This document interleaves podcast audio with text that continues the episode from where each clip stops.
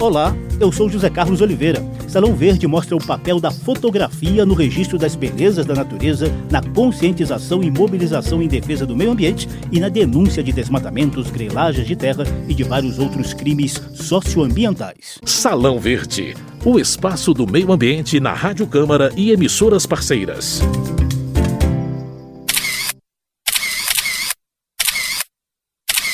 Na hora H, diante de um fato inusitado de beleza, tragédia ou crime, é bem difícil pensar em ajustar o ângulo da câmera, medir a distância focal, pensar em filtro, controlar a intensidade da luz, verificar o fotômetro, conferir a velocidade do obturador e finalmente disparar o clique fotográfico.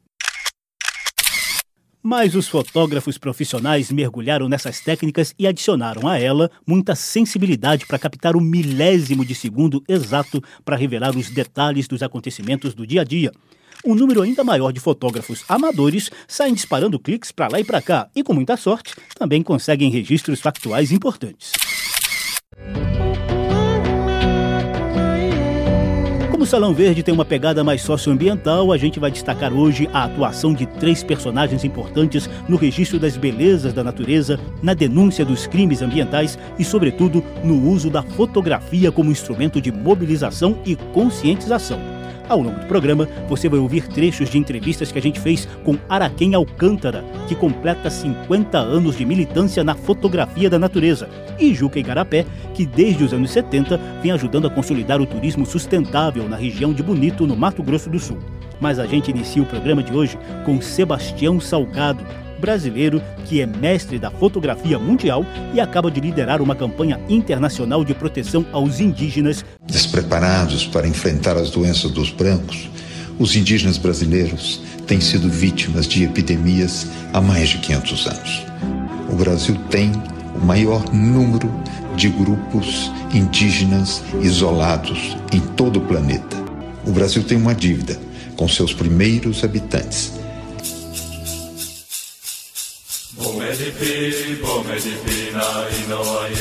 Sebastião Salgado é mineiro de Aimorés, mas virou cidadão do mundo desde o fim dos anos 60. Além de fotojornalista e documentarista, também tem formação em economia. Já ganhou trocentos prêmios na vida, inclusive o Jabuti de Literatura, o Honoris Causa por duas universidades brasileiras e o Prêmio Príncipe de Astúrias das Artes.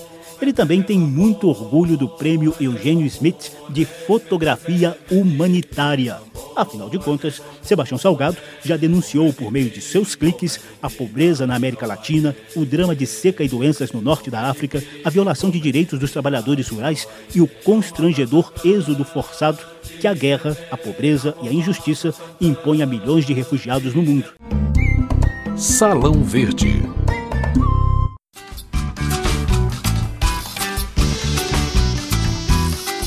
A fotografia da natureza é o tema do Salão Verde de hoje. E claro, a gente não poderia deixar de bater um papo com Araquém Alcântara, que completa 50 anos de profissão em 2020.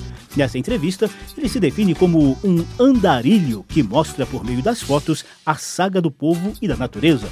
O trabalho de Araquém tem perfil claramente socioambiental.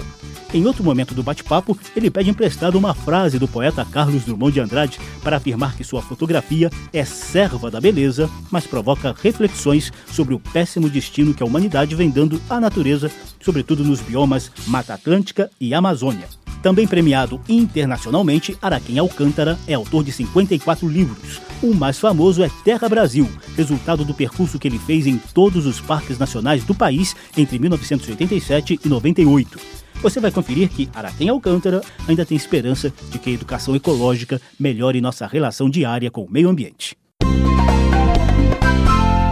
É, Araquém, já são 50 anos dedicados à fotografia, principalmente à fotografia da natureza, né? Eu queria que você contasse pra gente a, alguns dos seus principais trabalhos, e principalmente esse que é mais conhecido de todo mundo mesmo, que é a sua saga pelos parques nacionais do Brasil. Me orgulho até lhe dizer, né, são 55 livros sobre o povo e a natureza brasileira. Vários, são, acho que são seis, sete prêmios internacionais, uma infinidade de reportagens documentando o dia, a tormentosa caminhada do, do nosso povo, os ecossistemas e uma saga do andar, é um olhar andarilho sobre o Brasil, né? Então agora é hora de celebrar essa grande viagem. E é um trabalho que, além de retratar toda essa vivência do povo e da natureza, é um trabalho que serve também para conscientizar, né, Araquém? Ah, sim. A minha fotografia, é, é, como dizia o Carlos Drummond de Andrade, ela é serva da beleza, mas ela também é para provocar reflexões. Eu fotografo a beleza, meu trabalho é a crônica da beleza e do extermínio. Né? O Brasil está se desertificando e eu sou um cantador das belezas multiculturalidade tão rica. Por outro lado, meu trabalho também aponta uma necessidade urgente de a gente impedir, né, da gente gritar pelo fim do desmatamento, da grilagem na Amazônia. E, como dizia o grande geógrafo Aziz Abissabia, aprender com os nossos erros, perceber que 93% da Mata Atlântica foi dizimada pela ignorância, pela ganância, e nós não olhamos o nosso vizinho do norte lá, a Amazônia, que já está atingindo o seu ponto crítico, né? Daqui a pouco não produz mais chuva, esses rios correntes, né? Essas partículas de água que batem lá nos Andes e trazem chuva, enfim, vamos ter momentos é, tão graves em termos climáticos quanto o coronavírus. O trabalho da fotografia, eu acho que é justamente esse. Ela é um forte instrumento para provocar reflexão, também de conscientização social. Queria que você falasse um pouquinho do seu trabalho em relação aos parques nacionais, né? Que também hoje a gente tem é, alguns projetos de revisão e de redução das unidades de conservação. É uma coisa que preocupa também.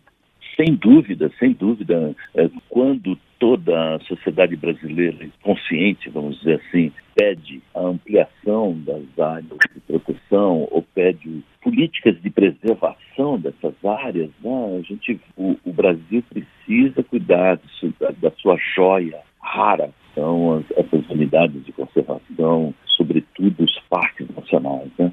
Nós temos muito poucos parques nacionais que estão em condições de receberem educação, de darem educação ambiental, de receberem visitas. Os parques nacionais de outros países dão lucro. Como já dizia o Franz Krasberg, né? precisamos urgentemente cuidar da nossa principal riqueza, que é a floresta, são os nossos ecossistemas. E por fim, aproveitando o ensejo dos seus 50 anos, eu queria deixar aqui os microfones da Rádio Câmara para você deixar uma mensagem ou focar em alguma coisa importante nessas 50 anos de carreira que eu não tenha te perguntado. Fique à vontade. Assim, eu tenho assistido nesses 50 anos de andanças a uma desertificação do Brasil.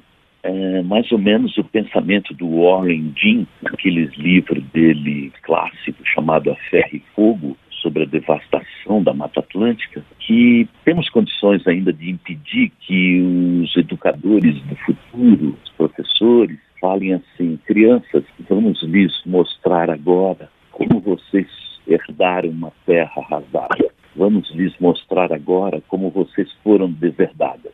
Acho que é possível reverter esse quadro com a educação nas escolas desde já a ecologia, né, a preservação dos nossos, dos nossas principais riquezas, precisa começar desde cedo, entrar no pão que comemos. É isso. Perfeito, Araquém. Muitíssimo obrigado pela atenção e parabéns aí por, por tudo que você nos deu, tá bom? Um grande abraço para ti. Salão Verde.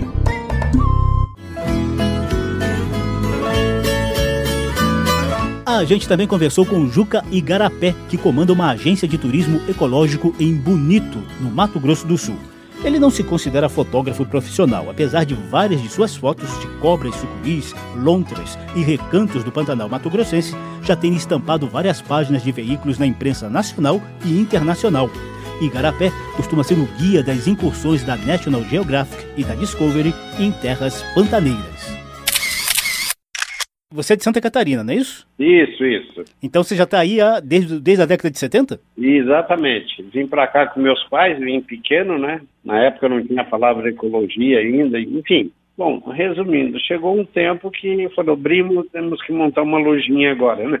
Você tem uma noção, eu faço umas expedições aqui com o pessoal de BBC, Discover, National Geographic, para ver sucuri na época do frio. Então agora a gente está até estudando o comportamento da sucuri, dessa coisa toda. E aqui a gente tem a parte do Pantanal, que é muito lindo também, tem uma parte da Serra do Amolar, que é muito linda também, que é a divisa lá do, do, Mato Grosso, Mato Grosso do Sul e a Bolívia, né? Então uma serra muito linda, onde tem onça, tem na, na parte dos arrombados do Taquari, os peixes, tucunaré, que estão invadindo o Pantanal, né? Enfim, o lugar que eu estou aqui proporciona alguma coisa assim e às vezes sai alguma foto mais ou menos, né? Eu queria que você falasse um pouquinho da história dessa foto especificamente da, da, da sucuri. Foi difícil pegar aquele ângulo? Você tira várias fotos e depois seleciona? Como é que é o seu estilo de fotografar, mesmo a gente sabendo que você não é profissional? Não, porque quando a gente cai junto com a sucuri, ela, ela começa a nadar e ela sobe para respirar, volta. Você não tocando no animal, ele não te ataca, não faz nada, né? Então a gente acaba mergulhando com ela do ladinho, ela encostando a língua na lente da câmera. Então você vai batendo várias fotos, entendeu? Até chegar essas fotos que você viu aí. E uma outra que me chamou a atenção também, que é uma foto submersa, você pegando a nascente, acho que se não me engano, é Seita Coré o nome? Seita Coré. Ficou uma a foto fazenda, belíssima. A fazenda Seita Coré é uma fazenda que eu fiquei cinco anos abrindo ela. E era de um pessoal que mexia com pecuária, né? Daí eu achei a, a sede da fazenda muito bonita, né? Eu falei, por que, que o senhor não coloca para turismo? Não, meu negócio é boi, o negócio é boi. Eu falei, tá bom. Daí acabei insistindo porque eu achava muito legal. Daí acabei achando as cachoeiras, um monte de cachoeira que hoje é consagrado. Imagina você mergulhando a primeira vez num lugar e descobrindo essas coisas, né? Você fica meio é uma coisa surreal, arrepiava, assim, aquele momento ali de você estar tá na, naquele lugar abençoado, né? Espero que haja um certo até prazer de, de perceber ao longo dessas décadas que você já está em Bonito a evolução da cidade, a evolução turística da cidade. E você tem notado algum tipo de conscientização dos turistas que têm procurado a cidade também? Conscientização ecológica, né? Nossa, com certeza. Para você ter uma ideia, bonito é uma coisa assim meia única que Deus foi abençoou esse lugar que colocou muito atrativo turístico concentrado numa região só que nem bonito. Aqui nós temos nascente, cachoeira, é, grutas, enfim, observação de pássaro. Uh, aqui a gente tem um parque mais novo da serra, que é a Serra da Badoquena, onde você tem a ocorrência das arpias, ela chocando. Então é um lugar abençoado, preservado, né?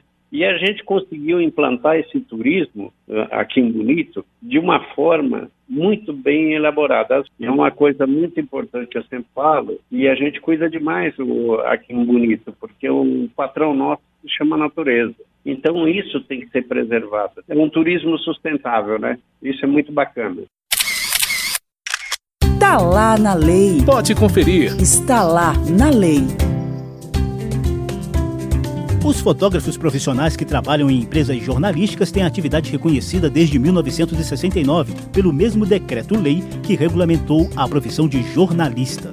Em 2014, a Câmara dos Deputados aprovou um projeto de lei que previa uma regulamentação específica para a profissão de fotógrafo em níveis técnico e superior. O deputado Laércio Oliveira foi um dos relatores da proposta que ainda aguarda análise do Senado uma profissão histórica, mas que até hoje no nosso país não existe regulamentação alguma. A gente pretende incluir os fotógrafos no mundo formal em todos os estados brasileiros. A figura do fotógrafo é uma figura sempre tratada como se fosse um pico, como um serviço extra, uma profissão informal. Esses profissionais têm uma importância muito grande para o nosso país. Eles retratam a história e os momentos mais importantes da vida, tanto social como política. Salão Verde trouxe a contribuição da fotografia para o registro de belezas da natureza, de crimes socioambientais e da conscientização por um meio ambiente mais equilibrado. O programa teve produção de Lucélia Cristina, edição e apresentação de José Carlos Oliveira. Se você quiser ouvir de novo essa e as outras edições do programa, basta visitar as páginas da Rádio Câmara na internet e nas redes sociais e procurar por Salão Verde. O programa também está disponível em podcast no agregador de sua preferência. Obrigado pela atenção e tchau. Salão Verde o espaço do meio ambiente na Rádio Câmara e emissoras parceiras.